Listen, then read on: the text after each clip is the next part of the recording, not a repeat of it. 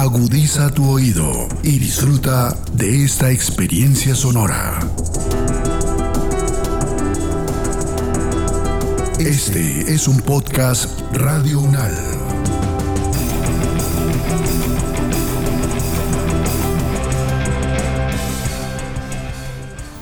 Oscure. 202 de la calle 44 al 2125 del apartamento 101. Calle 24 carrera 74 modelo.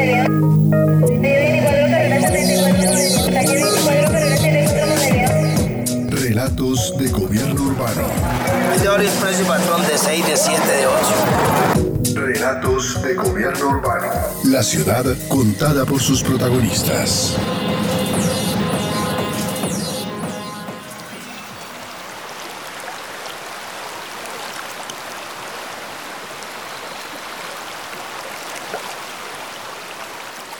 El río Magdalena es uno de los principales de Colombia porque lo atraviesa de sur a norte. Nace en el departamento de Huila y desemboca en el Mar Caribe.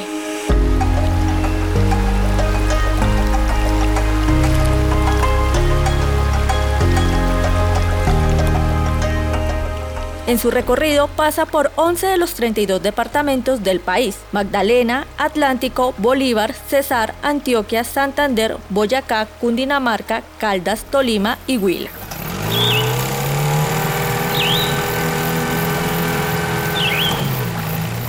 En la colonia y la vida republicana, varias ciudades se desarrollaron en su entorno, aunque no se convirtió en un eje articulador. El profesor Fabio Zambrano Pantoja, director del Instituto de Estudios Urbanos de la Universidad Nacional de Colombia, explica cuáles son las características del río y por qué no hubo una articulación entre las urbes cercanas a su cauce. El río Magdalena presenta ciertas características que hay que destacar. Se trata de un río que no es navegable. Comienza a ser navegable desde los saltos de onda hacia abajo. Sin embargo, tiene una característica que la hace dificultosa y es que carece de vientos. Al carecer de vientos, no pudo permitir en este río la navegación a vela y obligó a la navegación con pértigas, remos, lo cual dificultó muchísimo el tránsito de mercancías y pasajeros por él mismo. Otra característica del río es que no desemboca directamente al mar. Las bocas de ceniza impiden que los barcos marítimos penetren al río o que del río salgan al mar. Esto va a generar unos problemas complicadísimos en la navegación hasta el día de hoy. Por otra parte, el río Magdalena, desde su curso medio hacia la desembocadura, está muy atravesado, muy agobiado por la presencia de diversas enfermedades tropicales que dificultaron y dificultan todavía el desarrollo de sociedades sedentarias y luego de ciudades. En razón a ello, el río Magdalena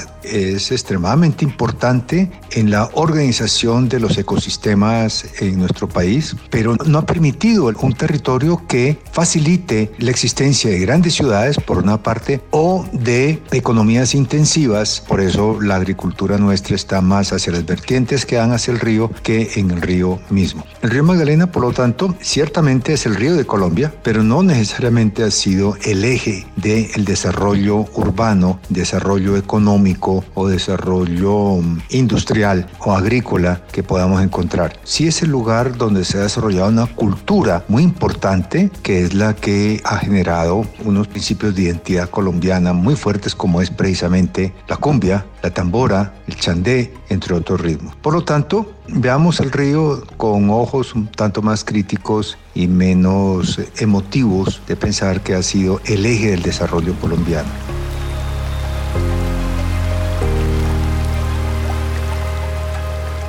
Aunque el río actualmente no es el eje de desarrollo del país, en el pasado sí fue el principal medio de comunicación. Así, contribuyó a la modernización de parte de la arquitectura de las urbes. Por el río entraron los materiales que transformaron nuestras ciudades.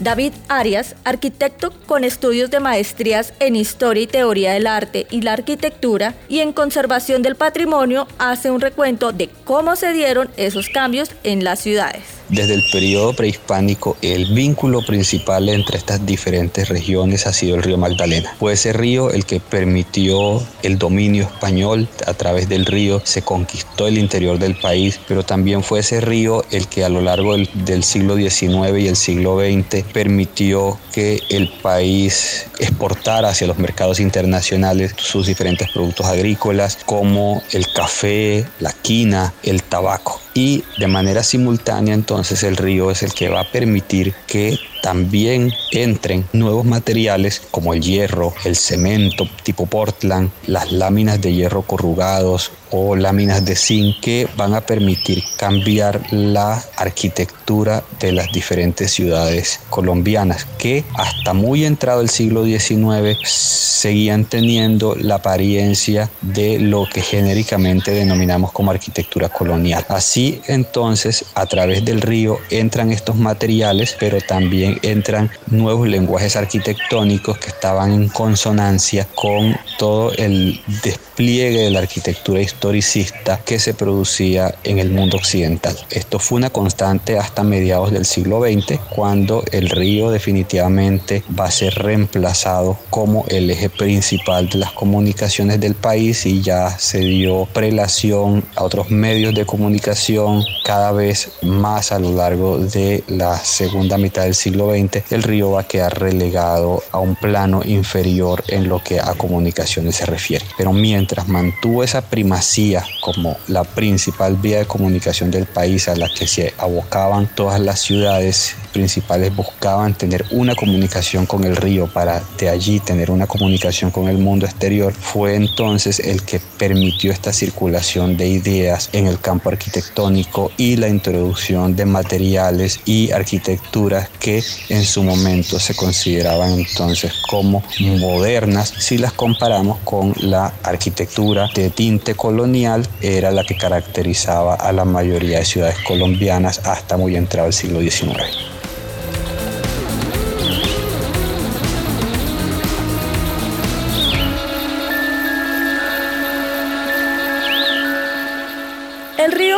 Principal medio de comunicación entre la costa caribe y el interior del país, razón por la cual se desarrollaron importantes ciudades en el siglo XX como Mompox, Honda, Magangué y Barranquilla. Hoy en día, el plan de ordenamiento territorial de la capital del Atlántico incluye al río Magdalena como parte fundamental del desarrollo de la ciudad.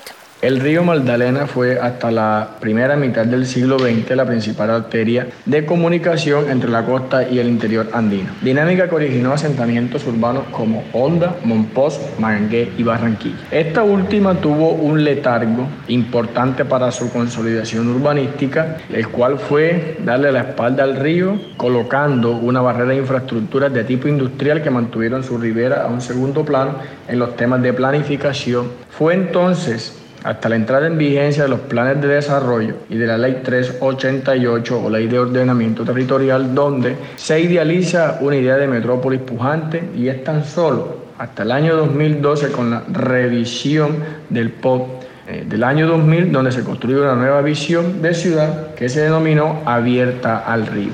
La posición en la margen occidental del río Magdalena de la ciudad de Barranquilla, así como sus ventajas comparativas y competitivas, hacen que ésta sea el principal centro económico de la región Caribe. Esto se tradujo en un modelo de ocupación urbano compacto que potencializa la estructura ecológica, la funcional de servicios y por supuesto la económica y genera una competitividad implementada y eh, gestionada por la red viaria. En suma, la idealización del río como eje central del crecimiento urbano de Barranquilla se debe a que se volvió a redireccionar la mirada urbana este y cómo a través de la aplicación de los instrumentos de planificación o de gestión del suelo se ha podido llevar a cabo la recuperación del río como la imagen de esta nueva metrópoli cosmopolita.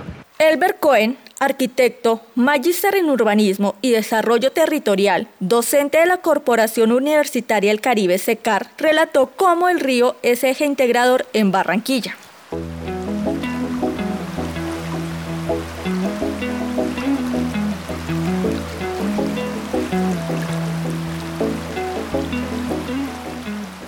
Asimismo, sucedió en el pasado en la ciudad de La Dorada Caldas, donde el río jugó un papel fundamental en su desarrollo basado en el comercio. Así lo señala Freddy Leonardo Franco Hidárraga, ingeniero civil con maestría en Ingeniería Sanitaria Ambiental y doctorado en Medio Ambiente Urbano y profesor de la Universidad Nacional de Colombia, sede Manizales. La Dorada, como muchas otras ciudades en el mundo, se desarrolló al lado de un río justamente por las facilidades del comercio. O sea, este es el caso también típico del puerto caldense, que fue dado por los temas del comercio, dado en ese momento por la navegabilidad del río Magdalena, que se estableció ahí un pequeño caserío que luego fue tomando fuerza y con el tiempo ya incluso se vio que era un sitio adecuado para el cruce de caminos y llegó allí el tema de la Dorada Railway Company y entonces se fue estableciendo como un punto de unión, de comercio, un punto de trasvase, digámoslo así, de mercancía entre la parte fluvial y la parte férrea, hasta que también llegó el tema carretero en nuestro país. Habría que sumarle muchos otros asuntos, como es el tema también de la violencia, que mucha población desplazada llegó a la Dorada y se estableció pues en las márgenes del río, y, muchos asuntos políticos en su momento, que la gente, digámoslo así, iba donde los caciques políticos a que les ayudaran con lotes, entonces los iban regalando, pero justamente en lo que eran zonas del río que habían sido abandonadas, llamémoslo así por este temporalmente, pero que luego con las crecientes el río vuelve y las reclama. Entonces de ahí se ven los problemas que ha tenido en cuanto a inundaciones, en cuanto a erosión en la orilla y por eso justamente hoy día tantos problemas que tienen muchas de las ciudades que están ubicadas a la orilla del río, que ocuparon espacios fluviales sin ninguna,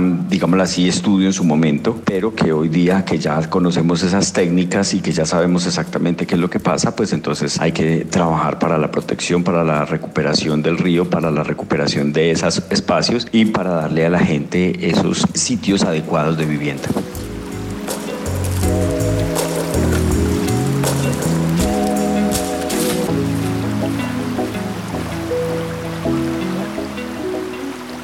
Otro componente importante del río es el desarrollo cultural. Por ello, la UNESCO emitió la Declaratoria de Patrimonio de la Humanidad como itinerario cultural del Río Grande de la Magdalena. Fabio Rincón Cardona, sociólogo, doctor en estudios territoriales y profesor de la Universidad Nacional de Colombia, sede Manizales, director de la cátedra UNESCO, explica el trabajo de la gestión integral del patrimonio en su calidad de coordinador del proyecto Río Magdalena como itinerario cultural. La Declaratoria de Patrimonio de la Humanidad como itinerario cultural del Río Grande de la Magdalena permitirá mostrar ante el mundo la capacidad que ha tenido el río de ser la principal fuente hídrica del país. Desde la Cátedra UNESCO Gestión Integral del Patrimonio y desde la Vicerrectoría de la Universidad Nacional Sede Manizales queremos invitarlos a participar en dos programas muy importantes que se llevan a cabo acerca del Río Grande de la Magdalena. Estos dos programas son el Pacto de País por el Río Grande de la Magdalena bajo el Centro de Excelencia, que se viene programando para ayudar a la sostenibilidad del Río Grande de la Magdalena. Y la segunda forma de participación consiste precisamente en hacer el apoyo a la declaratoria del Río Grande de la Magdalena como itinerario cultural a ser declarado por la UNESCO como Patrimonio de la Humanidad. Para este programa lo que permite llevar a cabo esta declaratoria es precisamente tener el conocimiento de cómo está el río Grande de la Magdalena hoy en día, a dónde queremos que llegue el río Grande y precisamente cómo lograrlo. Aunque el río es muy importante, hoy en día no es navegable y no funge como un eje de conexión de ciudades. Para superar esta situación se necesitan inversiones desde el ámbito nacional y local.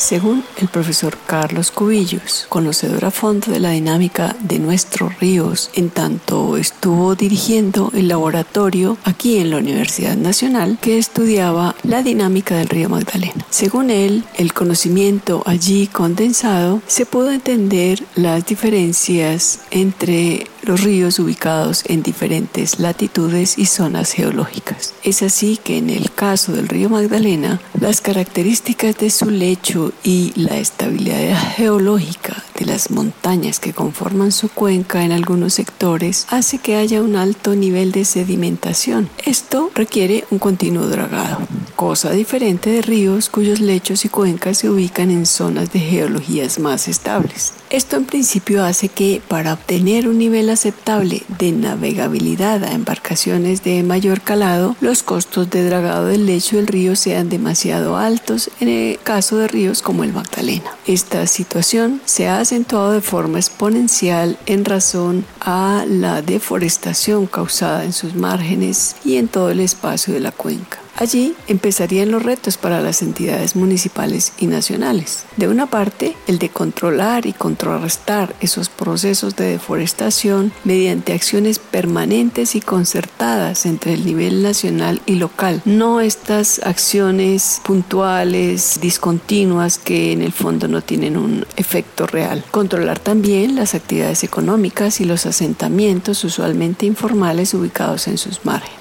recuperar el valor paisajístico del río y organizar una movilidad que conecte el territorio ribereño, que una las orillas para que el río sea ese espacio de confluencia y no de separación, como ocurre actualmente con mucha frecuencia. Mantener la comunicación y el intercambio entre los municipios ribereños mediante embarcaciones de bajo calado, mejorando lo que actualmente funciona. Patricia Rincón, arquitecta con maestría y doctorado en urbanismo, profesora de la Universidad Nacional de Colombia, analiza el por qué es tan difícil la navegación en el río y por ende su conexión con las ciudades.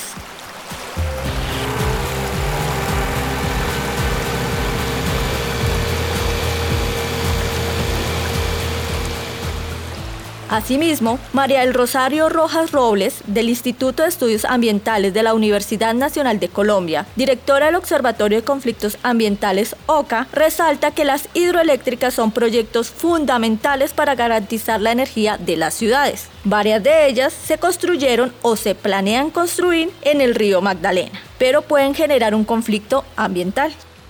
Los grandes sistemas fluviales como el río Magdalena son muy complejos, multidimensionales y dinámicos, por lo que son mucho más que redes de canales longitudinales. En ese sentido, se debe tener una visión integral de cuenca para la comprensión de este ecosistema, pero cuando se plantean estos proyectos, estas intervenciones, se ve el río como una banda transportadora de energía, esto pensando en las intervenciones en la parte alta del río Magdalena, las represas de Betania, la represa del Quimbo y otra serie de represas con fines hidroeléctricos que se piensan en el Alto Magdalena. Son intervenciones que necesariamente van a afectar el conjunto de la cuenca. Y en concreto, el proyecto de recuperación de la navegabilidad del río Magdalena está pensado en esa misma idea de banda transportadora de los productos de la profundización del extractivismo. Para eso se está pensando esa recuperación de la navegabilidad. Pero esas intervenciones tienen afectaciones en las ciénegas, tienen afectaciones en los ciclos reproductivos de los peces, dado que de la dinámica de inundación y sequía del río depende el ciclo productivo de esas llanuras inundables, del comportamiento reproductivo de los peces y por supuesto de la cultura de la pesca artesanal y los medios de vida de comunidades que allí habitan. En ese sentido, cuando se piensa en proyectos de este tipo, es importante eh, pensarse que más allá que proyectos que garanticen la navegabilidad, deben garantizar las condiciones de bienestar y gobernanza desde los actores locales en los que se gestione el socioecosistema de estas planicies inundables.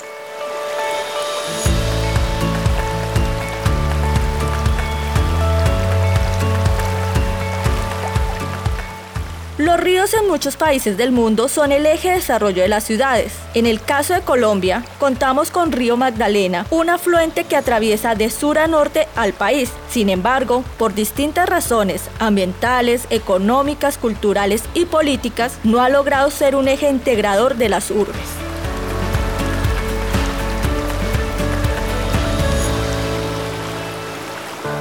Recuperar su navegabilidad, no solo en función del comercio, e integrar en los procesos de ordenamiento territorial su manejo y conducción marcaría un hecho importante para el desarrollo de las urbes próximas a sus laderas y probablemente una forma distinta de articulación urbana en el país. Este podcast contó con la dirección de Diego Peña, profesor de la Universidad Nacional de Colombia, con la investigación periodística de Claudia Sánchez y Milton Medina, la locución de Claudia Sánchez y la producción sonora de Edgar Huasca.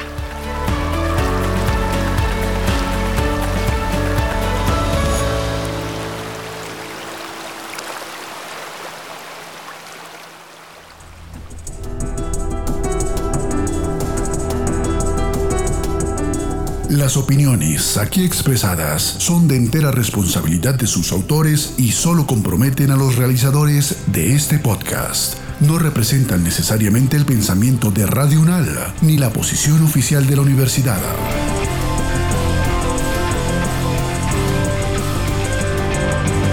Este y otros podcasts en nuestro sitio web podcastradio.unal.edu.co. Síguenos en nuestras redes sociales. Nos encuentras como Podcast Radio UNAL, Universidad Nacional de Colombia, Proyecto Cultural, Científico y Colectivo de Nación.